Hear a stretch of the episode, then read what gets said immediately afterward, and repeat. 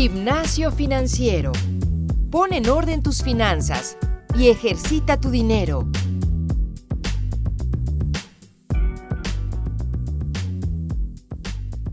Hola, hola a todos, bienvenidos a un episodio más de Gimnasio Financiero, un podcast donde les compartimos recomendaciones para mejorar su relación con el dinero. Yo soy Marian Sámano y hoy hablaremos de préstamos personales, cuándo sí aplican, qué debemos de considerar y qué debemos evitar. Solicitar un préstamo siempre provoca tensión. Es una decisión que nos afectará los siguientes meses de nuestra vida y a veces es difícil tomar decisiones con la cabeza fría nos llenan de números que no son sencillos de comprender y cuando esto se combina con una necesidad de cubrir un gasto inesperado, a veces la oferta que aceptamos no es la más adecuada. Existen diferentes tipos de préstamos y distintos canales para adquirirlos. La lista de opciones es interminable, pero lo principal que debemos de considerar es poder entender correctamente los detalles del producto que estamos contratando, los compromisos que vamos a asumir y, obviamente, tomar la decisión con calma. Evitar ser impulsivos. Espero que este episodio te funcione o les funcione para poder hacer un mejor uso de los préstamos.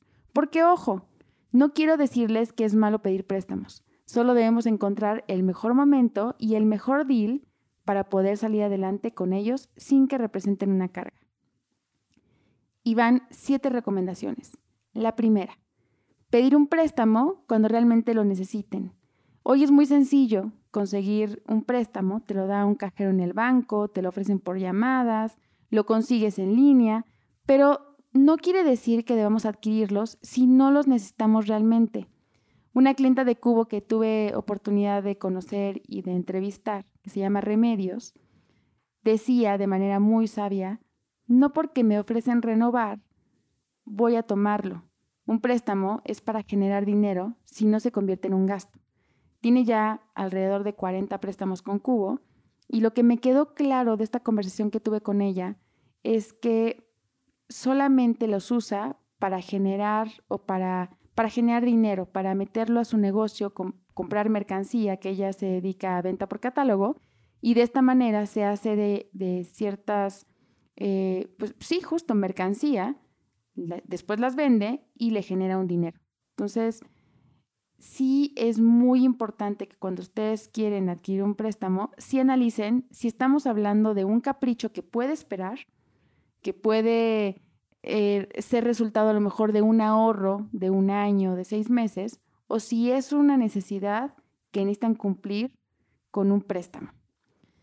Si están hablando de, un capricho, yo lo que les recomiendo es mejor hacer un plan de ahorro con rendimiento, ya saben que en Cubo les damos opciones, y poco a poco vas a llegar a, la meta que, estás buscando y de esa manera te haces de, este, de esta compra, que pueden ser vacaciones o, alguna, algún producto que, que estás esperando mucho, sin tener que meterte en un préstamo que probablemente va a ser mucho más caro.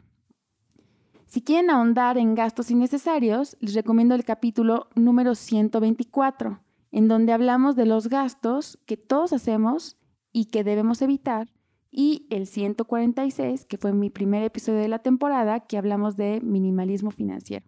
Básicamente les platicamos de cómo vivir con los menores gastos posibles.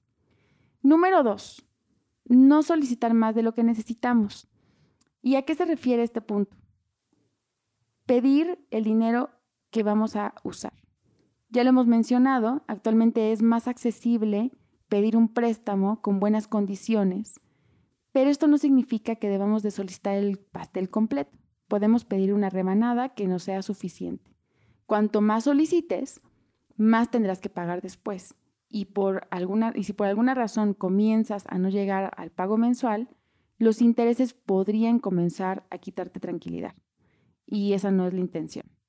Para tener muy clara la cantidad que, que puedes pagar o que, con la que te puedes comprometer al pedir un préstamo, siempre les recomendamos hacer un presupuesto mensual, en donde puedan revisar sus ingresos, todos sus ingresos y restar sus egresos. De esa manera van a poder descubrir en qué categorías pueden disminuir sus gastos y obviamente cuánto dinero tienen disponible mes con mes para poderse hacer de un compromiso como un préstamo.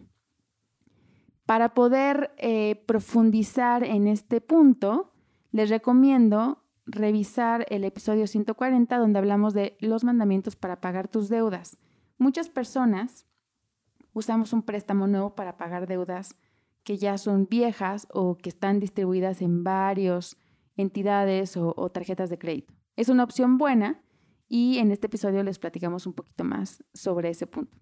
Pasemos al siguiente punto que es, o la siguiente recomendación, que es el número 3.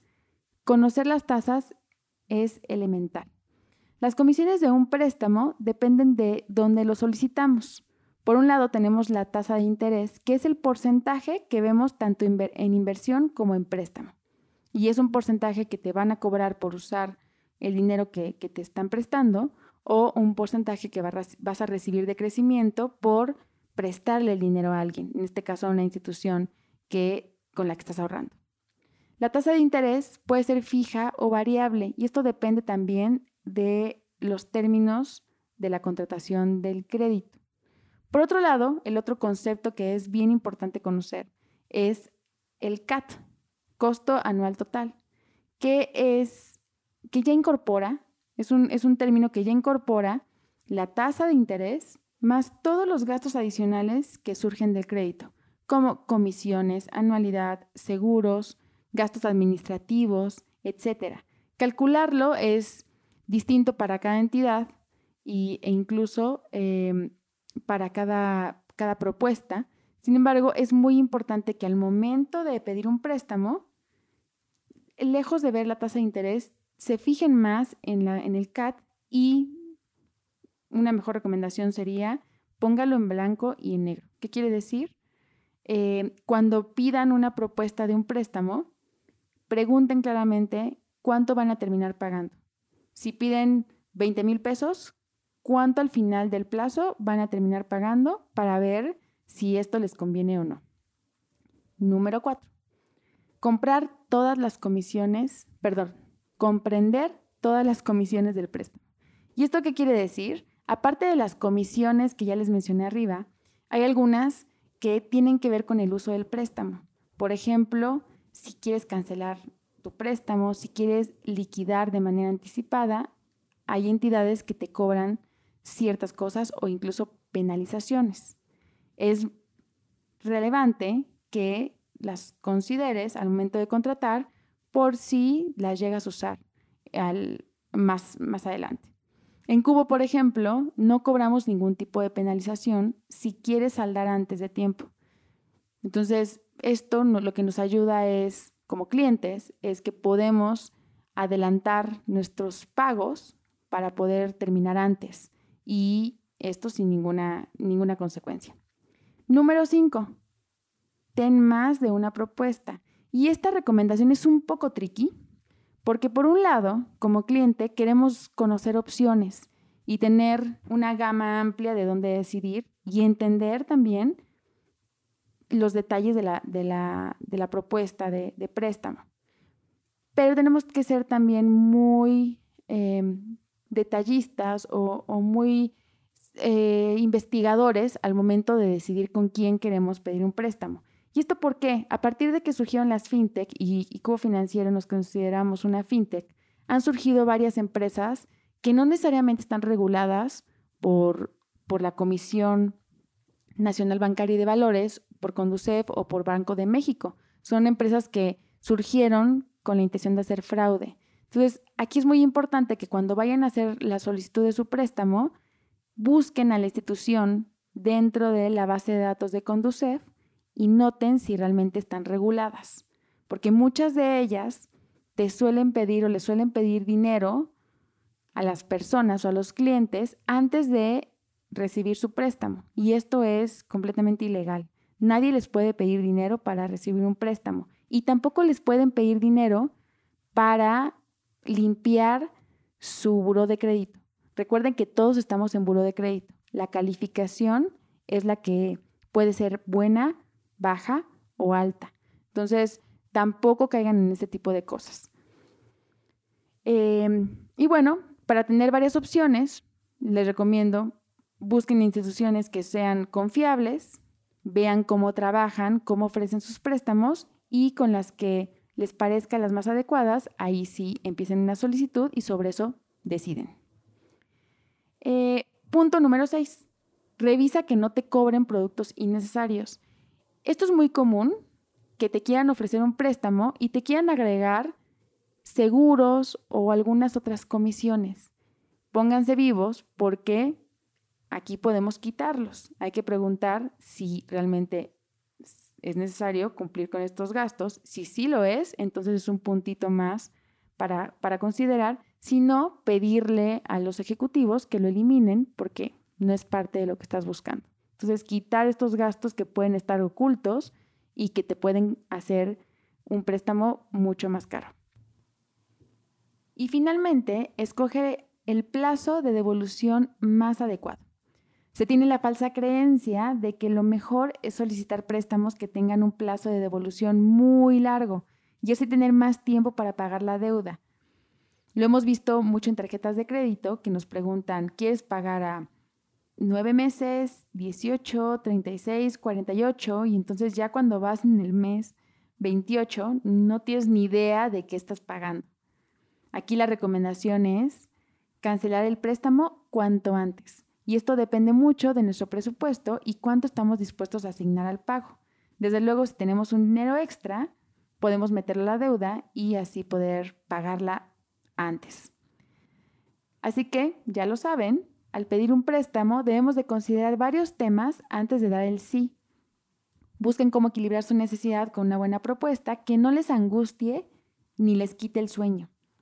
Pregunten todo a los ejecutivos que, le están dando el seguimiento para que no se queden con ninguna duda y de esta manera puedan tomar una decisión de manera tranquila, con cabeza fría y con todo el conocimiento que necesitan. Esto es todo por el capítulo de hoy. Gracias por haberme acompañado. Les recuerdo que pueden escribir a mi correo marianzs.cubofinanciero.com. También pueden hacer una simulación de su préstamo en cubofinanciero.com, donde van a poder jugar con cantidades, ver montos y plazos. Es un buen ejercicio para poder eh, implementar lo que aprendimos en este episodio. Para aquellos que quieran invertir, también los invito a que formen parte de nuestro grupo en Cubo Plus, que se llama Gimnasio Financiero Podcast, y en el que van a recibir una tasa mucho más atractiva que el promedio que tenemos. Escríbanme a mi correo para pedir la invitación. Yo soy Marian Sámano, disfruten mucho su viernes y sigan entrenando.